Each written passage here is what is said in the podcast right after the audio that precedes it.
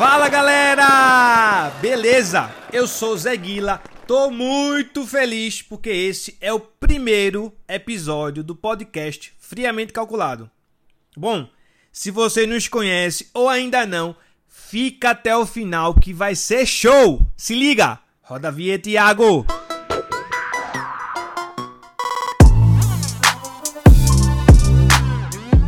Galera, bom, mais uma vez, muito obrigado por estarem conosco. Esse é o nosso primeiro episódio e eu estou muito feliz de poder compartilhar com vocês esse momento de boas-vindas, beleza? Então, se você conhece a mim, conhece algum colaborador nosso, conhece alguém que conhece a gente, seja de fato muito bem-vindo ao nosso podcast. Bom, e começando, né?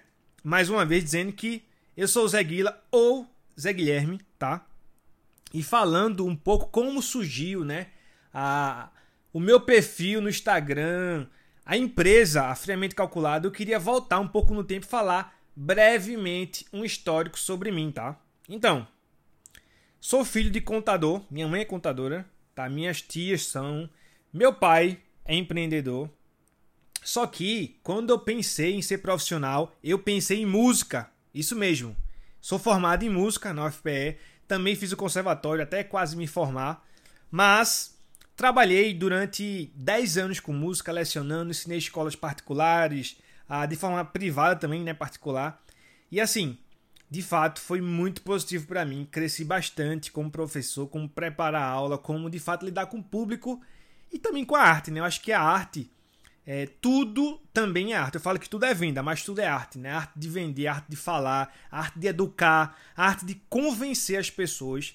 Então, eu não me arrependo um segundo, pelo contrário. Eu acho que se não fosse a música, se não fosse a arte, se não fosse a faculdade, os amigos, as tocadas, eu não estaria aqui hoje com esse perfil que eu tenho, tá? Não é só educação financeira, não é só investimentos, é arte de fazer com propósito, isso que eu estou fazendo com vocês, tá? Para vocês, no caso. Bom, galera, ah, então, na verdade, antes de entrar na faculdade, eu trabalhei dois anos, tá? No escritório de contabilidade da minha família. trabalhava com como auxiliar fiscal, né? Fazia fiscalização fiscal ah, de algumas empresas, principalmente de transportadores.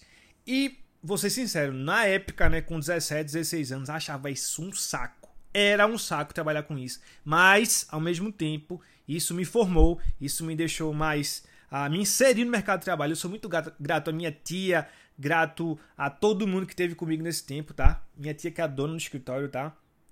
E isso foi muito, muito, muito legal. Bom, logicamente, né, como eu falei antes, eu trabalhei bastante com a, com a educação, mais de 10 anos. Trabalhei 3 anos com a educação infantil, então, assim, eu tenho uma linguagem educa é, educacional desde infantil, tá?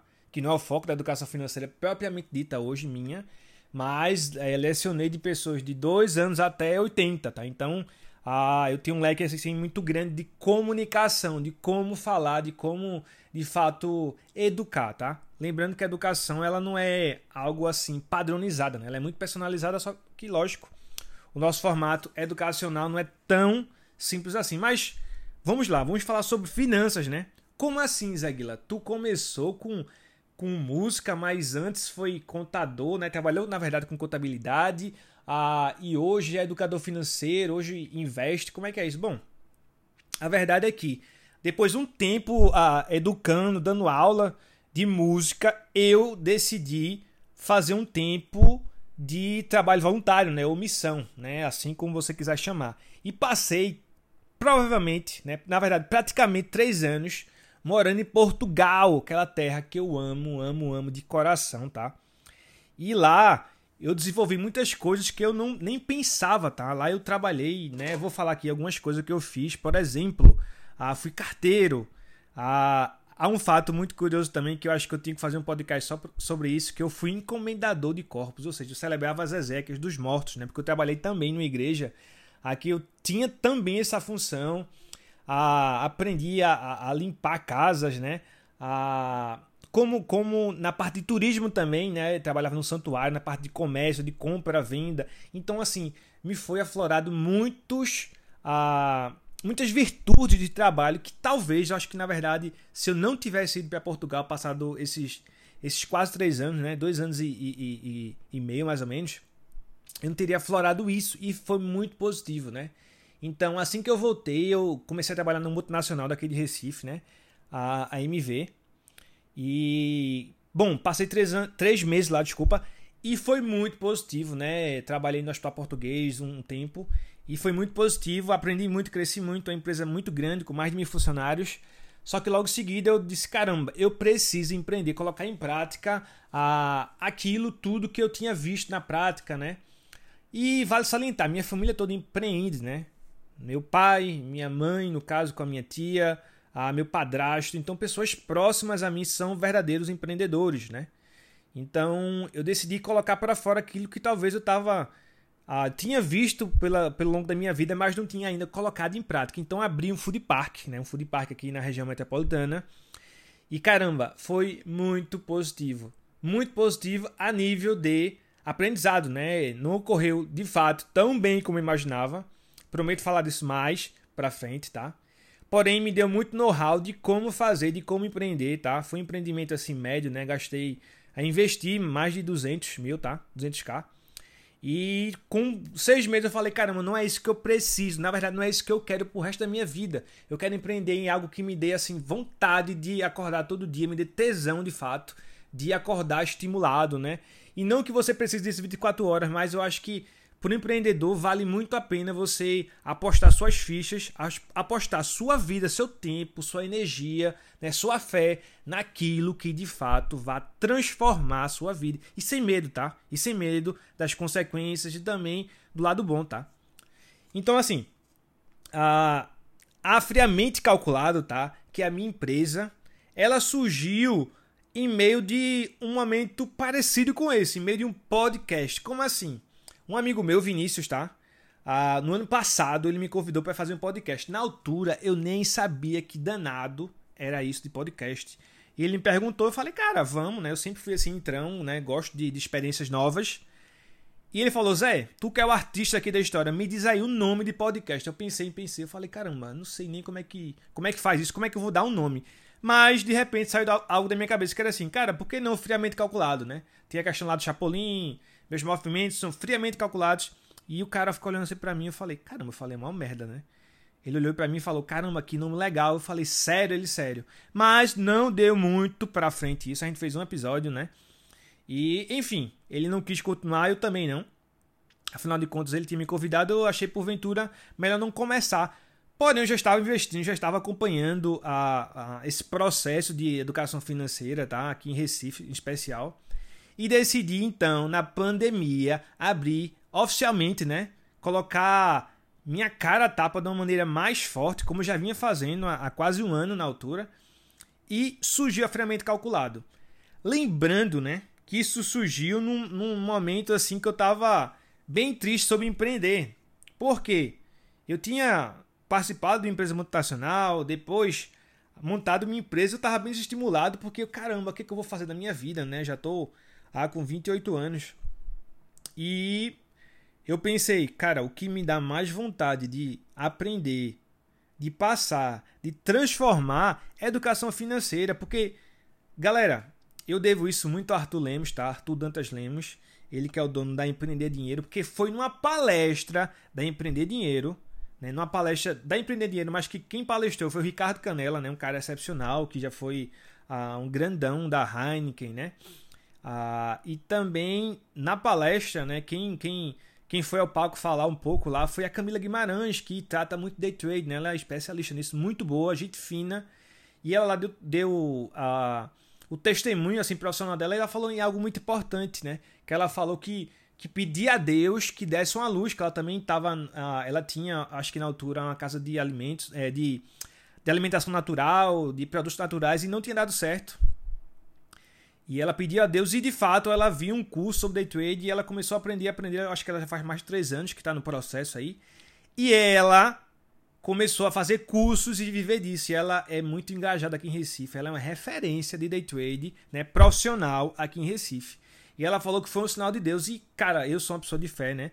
Quem me conhece sabe que eu sou um cara 100% de fé, né? Sou uma pessoa de rezar todo dia. E caramba, aquilo para mim ali foi algo transformador, algo que eu falei, bicho, aquela, aquele desejo de conhecer algo novo, na verdade nem conhecer, que eu já conhecia o mercado financeiro, tá? Mas de, de fato botar minha cara a tapa, por que não? Por que não empreender em mercado financeiro, em dinheiro, em, em finanças, tá?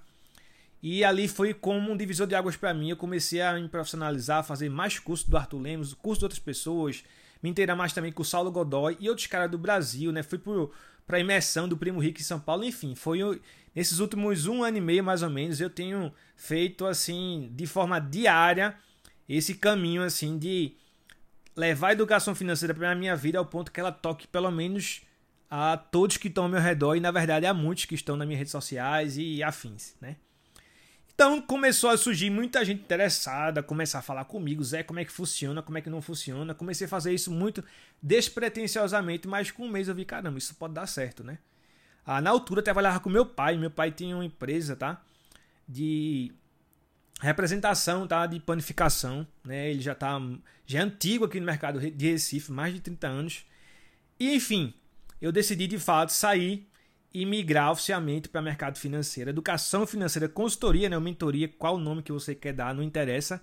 A questão é o seguinte: educação financeira transformou minha vida e eu decidi, a partir disso, transformar a sua.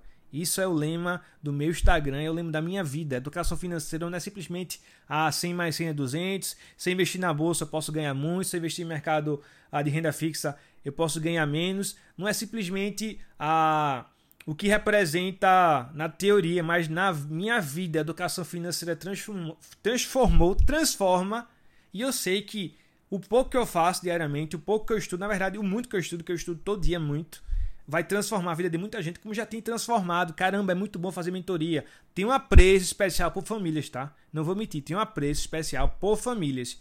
E quando eu pego uma família assim, né, às vezes com dívidas, ah, com dificuldade de crescer, então, logicamente que meu foco é investimentos, tá?